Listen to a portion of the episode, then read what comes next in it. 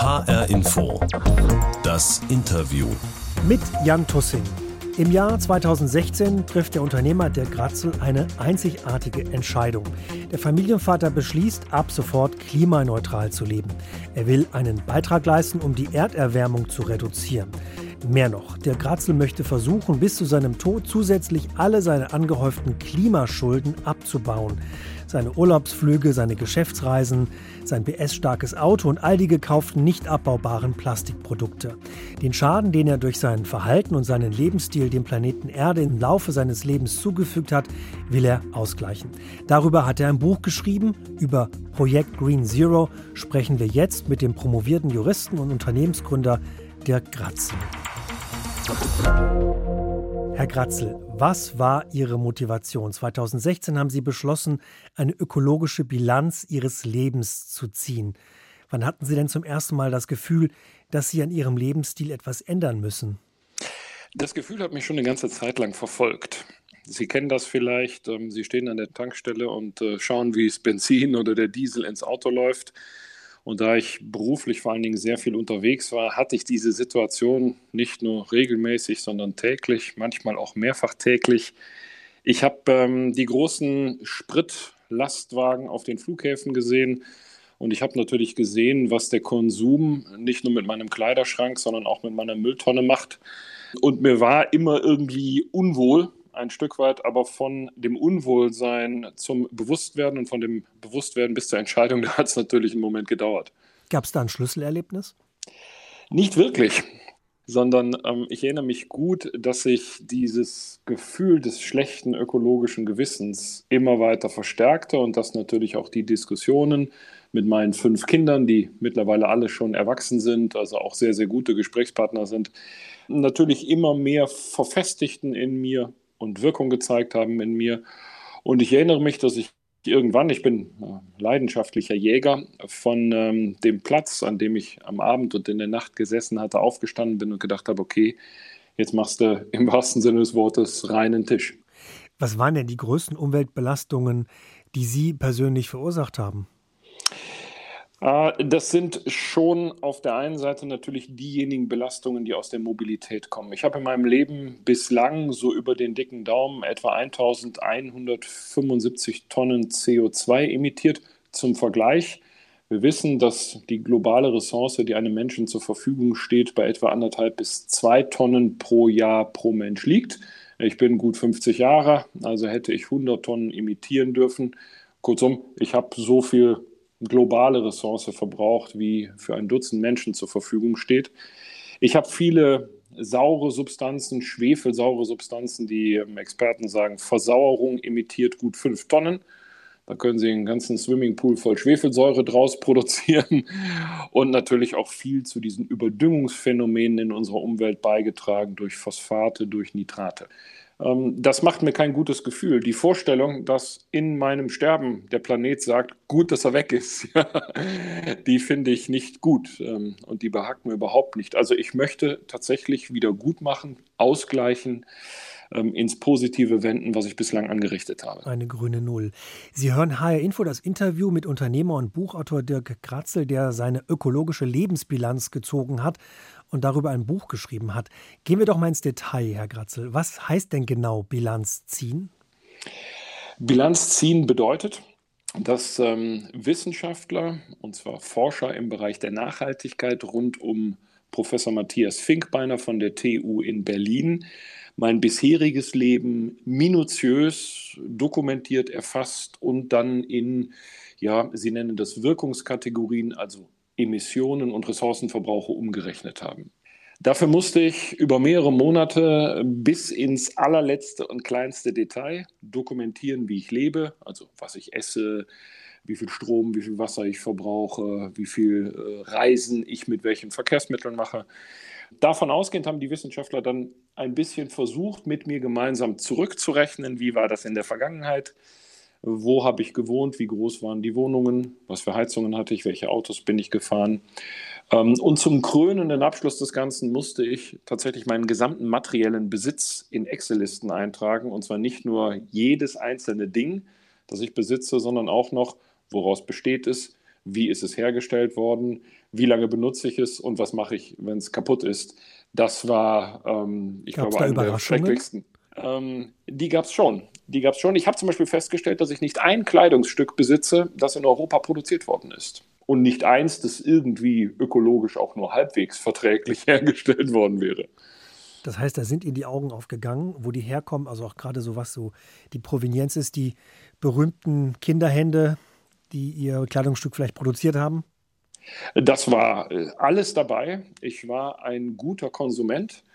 Ich glaube, die äh, Wirtschaft hat immer ihre Freude an mir gehabt und ich habe wirklich nichts ausgelassen. Nicht in böser Absicht, was ähm, die ökologischen und sicher auch oft die sozialen Folgen anging, aber natürlich in einer Gedankenlosigkeit. Sie haben die TU Berlin erwähnt, Sie haben Umweltwissenschaftler gebeten, Ihnen zu helfen bei Ihrer ökologischen Bilanz. Wie sind die Ihnen denn begegnet? Ich, wahrscheinlich war das etwas ungewöhnlich, dass jemand auf Sie zukommt, der vielleicht nicht aus dem wissenschaftlichen Bereich ist und dann mit so einer Aufgabe gleich.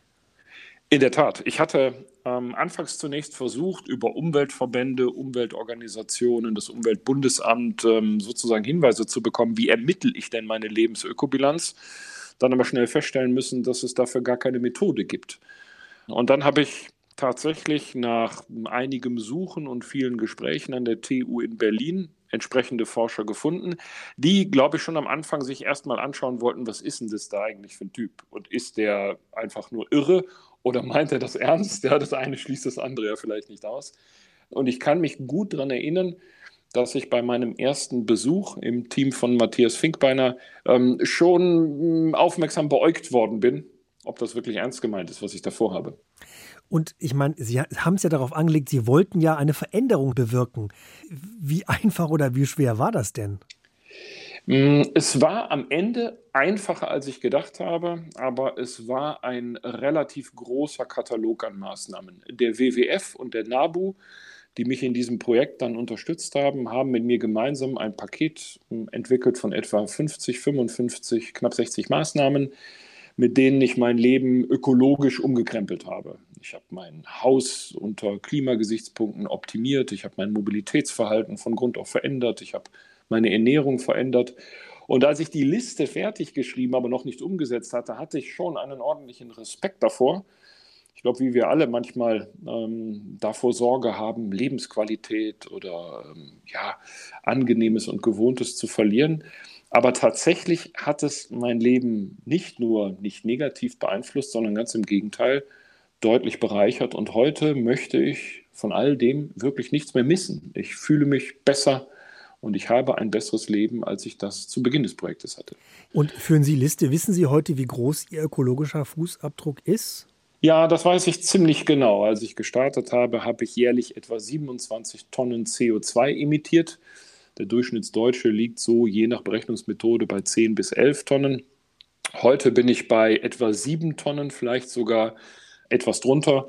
Und das bedeutet, dass diese ökologische Veränderung in meinem Leben durchaus etwas gebracht hat. In Ihrem Buch formulieren Sie ja den Gedanken vom Weg zur sogenannten grünen Null. Also bis zum Ende Ihres Lebens wollen Sie alles ausgleichen, was Sie dem Planeten angetan haben. Das klingt ähm, schön, aber geht das überhaupt? Das ist tatsächlich sehr, sehr schwierig. Ich bin bis heute der weltweit erste und einzige Mensch, für den man eine Lebensökobilanz ermittelt hat. Und deshalb weiß man natürlich in der Wissenschaft heute nicht so ganz genau, wie das gehen könnte. Wir alle haben diese Beispiele vor Augen, dass man einfach nur genügend Bäume pflanzt und alles ist gut. Ich glaube, wir alle ahnen, dass das nicht wirklich funktioniert. Nichts gegen das Bäume pflanzen, aber es reicht nicht. Denn ich habe ja nicht nur CO2, sondern auch ganz viele andere, teils toxische Substanzen emittiert.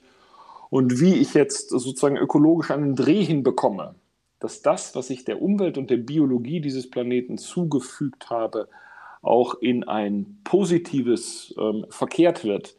Das versuchen wir gerade herauszufinden. Ich habe vor kurzem mitten im Ruhrgebiet eine Bergbau, ehemalige Bergbaufläche gekauft, eine große Industriebrache, werde die jetzt sukzessive renaturieren und Wissenschaftler werden genau beobachten, was macht das mit der Natur auf dieser Fläche und was bringt das sozusagen für meine Ökobilanz? Was gleiche ich damit von meinen bisherigen Schäden aus? Sie hören HR Info, das Interview mit Unternehmer und Buchautor Dirk Kratzel. der seine ökologische Lebensbilanz gezogen hat. Herr Gratzel, Sie haben gesagt, Sie haben eine, eine Bergwerks-, eine stillgelegte Bergwerksfläche gekauft. Sie stammen ja selber aus einer Bergarbeiterfamilie, schreiben Sie. Hat Sie das geprägt und vielleicht auch gibt es da irgendwelche Parallelen jetzt zu, Ihrer, zu Ihrem Projekt? Ja, sehr stark. Also ich bin ähm, tatsächlich groß geworden, unmittelbar neben einem Eingang zu einer großen Zeche im Essener Norden. Und die allerersten Eindrücke, an die ich mich überhaupt zurückerinnern kann, sind ähm, Industrieflächen, äh, Koks- und Abraumhalden und Fördertürme. Und dass ich nun just auf einer Bergwerksfläche in der Region, die ich durchaus als meine Heimat betrachte, heute ökologische Wiedergutmachung betreiben darf, das ist ja ein Privileg. Das berührt mich schon. Also ich hätte das, hat, hat das nicht angestrebt. Und es wäre ja auch gut möglich gewesen, dass ich an irgendeinem anderen Ort äh, in Deutschland oder in Europa so etwas betrieben hätte. Aber dass das nun just eine Bergwerksfläche ist, ähm, wo ein Großteil meiner Onkels und meine Großväter gearbeitet haben, das ist schon ähm, toll. Was für ein Erbe ist das für jemanden, der seinen Fußabdruck minimieren will? Gerade jetzt auch Ihre Vorfahren, die im Bergbau tätig waren? Der Bergbau im Ruhrgebiet ist ja die Basis unseres Wohlstandes heute oder zumindest ein ganz wesentlicher Faktor dafür. Und insofern habe ich vor der ökonomischen und wenn ich auf das Ruhrgebiet schaue und natürlich das Saarland auch, vor der ähm, sozialen Leistung der vorherigen Generationen einen riesen Respekt. Das muss man erstmal hinbekommen. Insofern ist es heute eigentlich ja nur das Hinzufügen einer Komponente, die in der Vergangenheit vielleicht ein bisschen kurz gekommen ist, nämlich der Komponente Ökologie, Biologie, Naturschutz, um das, was im Ruhrgebiet natürlich an der Natur auch angerichtet worden ist, ja auch von mir, ein Stück weit wieder gut zu machen und für zukünftige Generationen herzulegen und vorzubereiten. Wie wollen Sie denn oder wie stellen Sie sich denn dort ihre ökologische Wiedergutmachung vor im Namen der Familie? Wie sieht das aus? Es werden unterschiedliche Dinge auf dieser Fläche passieren. Zum einen, das ist noch vergleichsweise einfach, bindet natürlich alles, was dort ähm, vor allen Dingen pflanzlich wächst, also ein vielleicht kommender Industriewald, der bindet zunächst mal Kohlenstoff, also damit das Kohlendioxid, das ich in der Vergangenheit gebunden habe. Darüber hinaus werden wir Areale erzeugen, die solche Biotope entstehen lassen, die in unserer Landschaft sehr selten geworden sind. Ähm, ich habe viel beigetragen zur Überdüngung in unserer Umwelt. Und indem ich nun auf dieser Fläche Areale herstelle, in denen wenig Nährstoff ist, also solche Areale, die durch Überdüngung immer wieder belastet und zerstört werden, gebe ich der Natur genau an der Stelle, wo ich Schaden angerichtet habe, neuen Raum. Und das ermöglicht sozusagen einen sukzessiven Ausgleich derjenigen Phänomene, die zwangsläufige Folge meines Verhaltens in der Vergangenheit waren. In Ihrem Buch gibt es immer wieder kleine Passagen, wo Sie auch Bilanz für die Menschheit ziehen. Also zum Beispiel schreiben Sie, der weltweite Flugverkehr verbraucht etwa 11.500 Liter Kerosin pro Sekunde. In den letzten 50 Jahren hat die Menschheit etwa 8,5 Milliarden Tonnen Plastik produziert. Das entspricht einem Zug mit knapp einer Milliarde Transportwaggons von jeweils 30 Metern Länge. Haben Sie sich jemals auch gefragt, ob Sie mit Ihrer Aktion wirklich etwas bewirken können, also angesichts dieser massiven globalen Probleme? Wenn ich ehrlich bin, war das nicht der zentrale Ausgangspunkt, sondern zunächst mal habe ich dieses Projekt initiiert, ich sage es etwas verkürzt, um mich zu retten, nicht um die Welt zu retten. Ja, also für mein eigenes Seelenheil und mein eigenes Empfinden von Verantwortung. Je länger ich das Projekt betrieben habe, desto mehr habe ich gleichwohl auch gespürt, dass es ein Interesse daran gibt, und zwar ein positives Interesse. Und heute habe ich den Eindruck, dass es vielleicht ein Stück weit auch das soziale Lernen und das Umgehen mit den großen Herausforderungen befruchten kann, was ich da tue.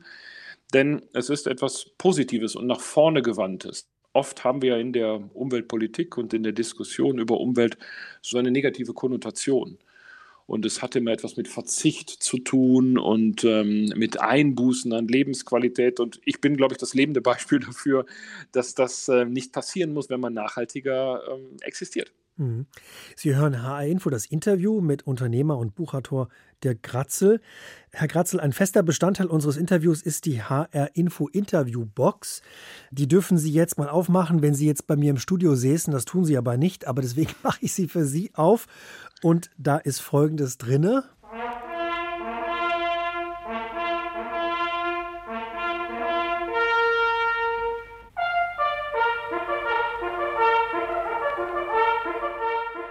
Was glauben Sie, warum habe ich Ihnen einen Jagdaufruf in die Interviewbox gelegt? Wie passt das zusammen? Ja, es ist tatsächlich so, ich bin seit ähm, vielen Jahren ein wirklich leidenschaftlicher Jäger. Ich habe eine Möglichkeit, nicht weit von meinem Wohnsitz hier in ähm, Stolberg-Breinig zu jagen in einem städtischen Revier. Und der Erfolg der Jagd entscheidet ein bisschen über meinen und auch den Speiseplan des Hundes. Ich kaufe keinerlei Fleisch und Milchprodukte, sondern wenn ich überhaupt noch Fleisch esse, dann als Ergebnis meiner eigenen Bemühungen auf der Jagd und auf der Pirsch. Und für meinen Hund Emil gilt Gleiches. Ähm, es gibt kein industrielles Hundefutter mehr, sondern nur noch Wildfleisch. Ich muss ehrlich sagen, also mich hatte ähm, das irritiert, als ich gelesen habe, dass Sie Jäger sind, auch noch leidenschaftlich, weil für mich passt das irgendwo nicht zusammen, zu töten einerseits und dann aber auch gleichzeitig die Schöpfung zu bewahren und ökologisch Bilanz zu ziehen. Erklären Sie mir das doch bitte. Also zum einen ist es so, dass im Gegensatz zu vielleicht landläufigen ähm, Meinungen der überwiegende Teil der Jagd ja darin besteht, still zu sitzen und die Natur zu beobachten. Also 99 Prozent oder 95 Prozent meiner jagdlichen Aktivitäten sind, ich sitze irgendwo und beobachte die Natur und die Schöpfung. Und das ist ein sehr eindringlicher Prozess, zum einen. Zum anderen ist es so, dass die Wildarten, die wir hier bejagen, das sind die Wildschweine, Rehe und das Rotwild, Wildarten sind, die sich ohne Jagd derart vermehren würden, dass wir in absehbarer Zeit keine Wälder mehr hätten. Denn ähm, Rehwild und Rotwild verbeißt vor allen Dingen junge Bäume. Wir haben im Moment gerade enorme Herausforderungen in den deutschen Wäldern. Und wenn es nicht eine sehr konsequente Bejagung dieser Wildarten gibt, dann explodieren sie in ihren Beständen und das verkraftet der Wald nicht. Mhm. Insofern ist das tatsächlich ein nachhaltiges Tun. Und das ist in der Wissenschaft auch, ich glaube, heute unumstritten. Also das kann ich nachvollziehen. Gleichzeitig greifen Sie natürlich in die Schöpfung ein. Ne? Also ja, ja, ähm, ja. würden Sie sich als konservativen Menschen bezeichnen? Das müssten andere beantworten. Es gibt ein paar Dinge, die vielleicht eher konservativ sind, die ich durchaus schätze. Es gibt manches äh, Traditionelle, für das ich durchaus etwas übrig habe.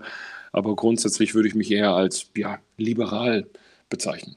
Sie sind aber Aussteiger aus einem konventionellen Lebensstil, aber Sie sind nicht alternativ. Das sind, also, wie würden Sie sich einordnen? Einfach als verrückt. also, ich möchte nur für mich persönlich eine Bilanz erarbeiten, mit der ich innerlich gut umgehen kann. Und von daher ist da sicher ein Stück weit auch etwas Alternatives drin. Ich laufe aber jetzt nicht nackig durch den Wald und versuche mich nur noch von Himbeeren und Brombeeren zu ernähren. Hm. Sie waren Pressesprecher und Justiziar bei Daimler. Sie sind auch Unternehmer und Gründer einer Firma.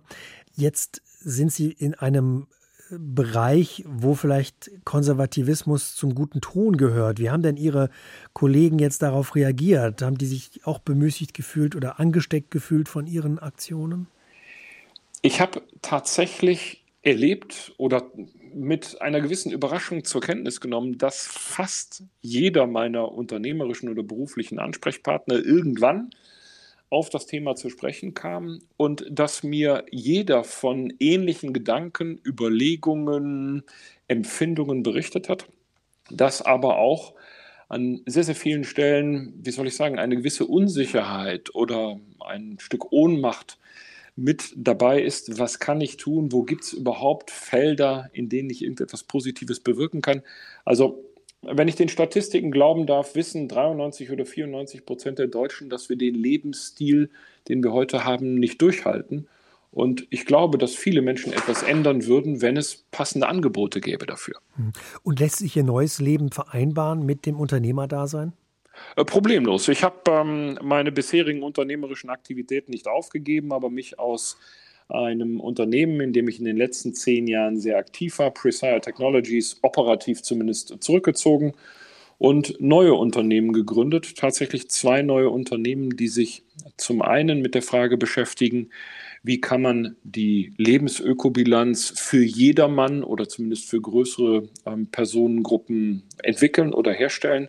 Es möchte nicht jeder, der seine Lebensökobilanz kennenlernen will, äh, monatelang Daten sammeln. Also vielleicht gibt es technische Wege, das schneller hinzubekommen.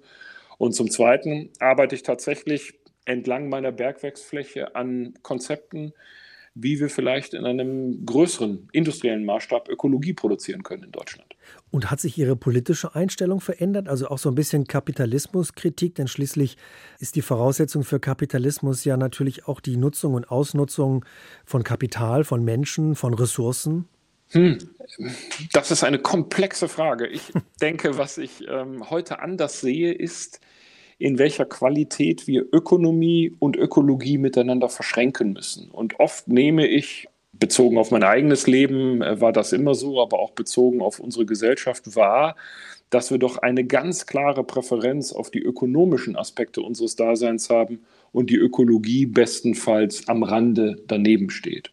Und dass das als Lebenskonzept für unsere Spezies nicht funktioniert, das wissen wir heute. Also kann die Lösung ja nur sein, beides anders miteinander zu verschränken. Wir wirtschaften, wir müssen auch wirtschaften, wir sollen auch wirtschaften, aber vielleicht bekommen wir es hin, das mit ökologischen Belangen unseres Daseins besser auszubalancieren. Haben Sie denn aber jetzt im Zuge dessen auch Forderungen an Politiker, was unsere Politik angeht? Wir haben sehr häufig Systeme und Konzepte, in denen wir die ökologischen Konsequenzen eines Produktes, einer Dienstleistung, einer Regulierung eigentlich in die Zukunft verlagern. Ja, äh, wir können heute für ein Taschengeld von äh, Köln oder Frankfurt an fast jeden Ort in Europa fliegen. Und das funktioniert ja nur deshalb, weil wir die Konsequenzen dessen für die Umwelt schlicht und ergreifend unterschlagen. Also der 50-Euro-Flug von Köln nach Rom ist immer eine Hypothek auf die Zukunft. Und ich würde mir wünschen, nicht von irgendeiner Partei, sondern vielleicht von den politisch Verantwortlichen überall, dass wir zukünftig in unser Tun einpreisen, tatsächlich einpreisen, was es an der Umwelt anrichtet, um Ressourcen zu haben, Ausgleich zu betreiben. Das wäre ein Riesenfortschritt. Sie hören HR Info, das Interview mit Unternehmer und Buchautor Dick Gratzel, der sein Leben ökologisch komplett umgestellt hat, um seinen ökologischen Fußabdruck zu minimieren. Herr Gratzel, wenn ich jetzt das, was Sie gemacht haben, auch machen möchte. Kann das jeder machen? Vom Grundsatz ja. Nun kann nicht jeder Wissenschaftler beauftragen, damit sie ihm die Lebensökobilanz ausrechnen. Aber ich glaube, jetzt auch ohne Excel-Tabelle einfach ehrlich einmal zu betrachten, wo stehe ich denn ökologisch, das ist natürlich jedermann möglich. Und dann gibt es für einen ökologischen Ausgleich mit Sicherheit auch in jedem Leben eine Fülle von Ansatzpunkten, wir unterschätzen manchmal die Möglichkeiten, die wir haben und wir unterschätzen vielleicht manchmal auch die Qualität kleiner Veränderungen. Wir neigen immer zum Quantifizieren und sagen, naja, was bringt es denn, wenn ich jetzt ab und zu doch das Fahrrad benutze oder vielleicht ein Bioprodukt statt einem konventionellen Produkt kaufe. Aber die Masse all der vielen kleinen Entscheidungen macht am Ende die großen Veränderungen. Sie haben vor vier Jahren angefangen mit Ihrer ökologischen Bilanzziehung. Was würden Sie sagen, war die größte Veränderung für Sie? Was hat sich für Sie vielleicht persönlich am meisten verändert? Das, was ich heute grundsätzlich anders erlebe als vor vier, fünf Jahren, ist, mit welcher, wie soll ich sagen, mit welcher Emotionalität ich auf die Welt schaue, die mich umgibt. Ich habe heute vor der Natur, vor dem Wirken der Kräfte, ähm, vor meinen Mitmenschen, aber auch vor vielen materiellen Dingen einen ganz anderen Respekt auch weil ich weiß, was sozusagen ökologisch drinsteckt. Ja, was steckt ökologisch in der Natur, was steckt aber auch ökologisch in einem Paar Schuhe, das ich besitze. Und das macht mich wacher und das macht mich innerlich reicher, weil ich viel mehr Gelegenheiten habe, im Leben mich zu freuen und zu begeistern an dem, was mich umgibt. Und das ist ein wirklicher Quantensprung in der Lebensqualität, die vorher schon nicht schlecht war. Hm. Und haben Sie ausgerechnet, wann Ihre Bilanz ausgeglichen sein wird? Gibt es da einen Zeitpunkt? Soweit sind wir noch nicht, aber rein statistisch betrachtet habe ich, glaube ich, im Moment noch etwa 32 Jahre. Also wir halten uns ran und es wäre schön, wenn ich bei wachem Verstand und vielleicht irgendwann in meinen 70ern ähm, tatsächlich quasi das Testat in die Hand bekomme dass ab jetzt mein Leben ökologisch ausgeglichen ist, das würde mich extrem beruhigt sterben lassen. Vielen Dank. Sie hörten das Interview in HR Info mit Dirk Kratzel, der in seinem ganz persönlichen Buch Projekt Green Zero von einem außergewöhnlichen Umweltprojekt erzählt, von einer Idee mit großer Wirkung, von kleinen Rückschlägen und großen Fortschritten und von der Hoffnung, dass ein Leben ohne Klimaschulden möglich ist. Die Sendung können Sie nachhören in der ARD Audiothek und als Podcast unter hrinforadio.de. Mein Name ist Jan Tussing.